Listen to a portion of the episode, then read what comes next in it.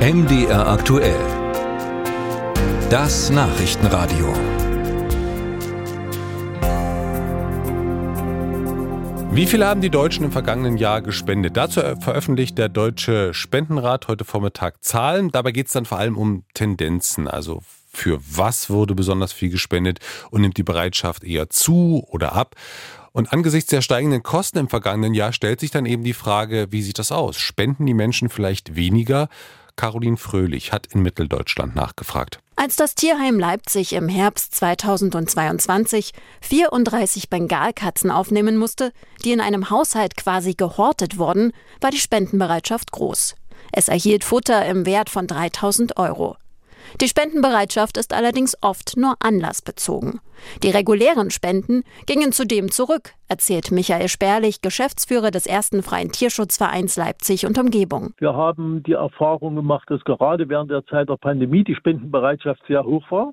Und wir sehen aber jetzt auch, dass aufgrund der Veränderungen, Inflation, die Betriebskostenproblematiken und so weiter, wir sehen, dass also Spenden kommen, dass aber eben diese Spenden teilweise deutlich kleinteiliger werden. Dabei sind die Kosten explodiert. Das Tierheim Leipzig hat eine große Reptilienabteilung, die mit Energie versorgt werden muss.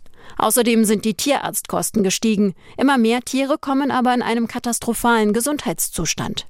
Spärlich ist froh, dass das Tierheim gerade einmal fünf bis acht Prozent der jährlichen Kosten durch Spenden abdecken muss.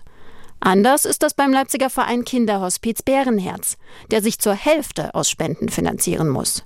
Das hat bis jetzt immer geklappt, sagt Geschäftsführerin Ulrike Herkner. In diesem Unglück eben auf Spenden angewiesen zu sein, haben wir die recht glückliche Lage, dass wir ein Thema haben, hinter dem sich sehr viele Menschen versammeln können. Und ich glaube, dass in Zeiten, in denen immer mehr polarisiert wird, dass sich bei unserem Thema dieser Unterstützung und Hilfe für unheilbar erkrankte Kinder und ihre Familien, dass sich darauf immer noch alle Menschen einigen können. Man merke, dass langjährige Spender teilweise weniger Geld geben könnten, so Herkner.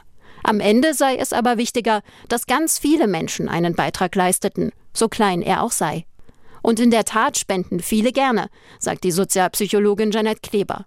Sie erforscht an der österreichischen Universität Klagenfurt Spendenverhalten. Sich um andere zu kümmern, gibt einem natürlich auch ein gutes Gefühl. Wir nennen das in der Forschung Warm Glow, also so ein warmes Glühen, wodurch man sich halt gut fühlt. Man hilft jetzt natürlich nicht nur, um egoistisch sich besser zu fühlen, sondern man hilft eben auch aus diesem Mitgefühlsgrund, dass man möchte, dass jemand anders besser geht. Und wir sehen tatsächlich auch einen Trend in der Forschung, dass Personen, die generell weniger Geld zur Verfügung haben, oftmals häufiger bereit sind zu helfen. Und der Grund dafür, der oftmals angeführt wird, ist eben, dass sie sich leichter hineinversetzen können in andere Menschen, denen es schlecht geht. Die Forschung belege, dass vor allem Katastrophen und Kriege und die damit verbundene Medienpräsenz zum Spenden animieren. Gleichzeitig gebe man aber auch gern Geld für Projekte, die einem psychologisch und auch räumlich nah sind, wo man das Gefühl habe, man weiß, für was das Geld verwendet wird.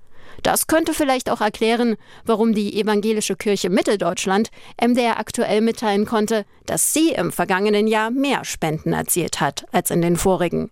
Sowohl in den Kollekten als auch bei speziellen Spendenaufrufen der Gemeinden.